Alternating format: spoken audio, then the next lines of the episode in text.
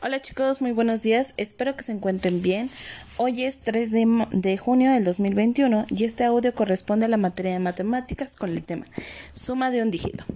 Ya la clase pasada que fue el martes iniciamos trabajando con el conteo y recordando que la suma es una operación que nos permite saber el resultado y añadir a una colección.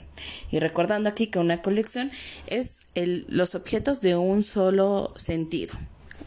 gatos, perros, este, todas las, las manzanas, todas las peras juntas, cada, cada quien por su lado.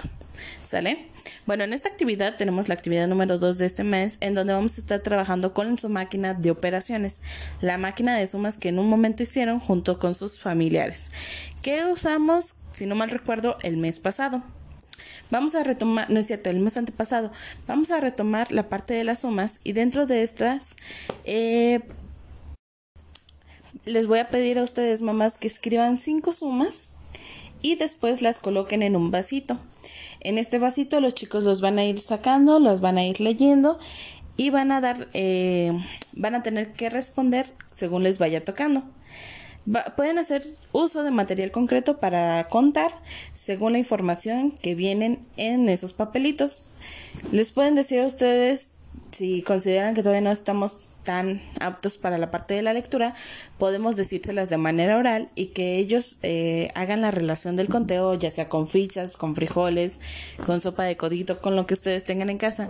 Recuerden que las sumas es de un solo dígito, que quiere decir que son los números del 0 al 9. No pasarnos del 10 al, al 20, etc.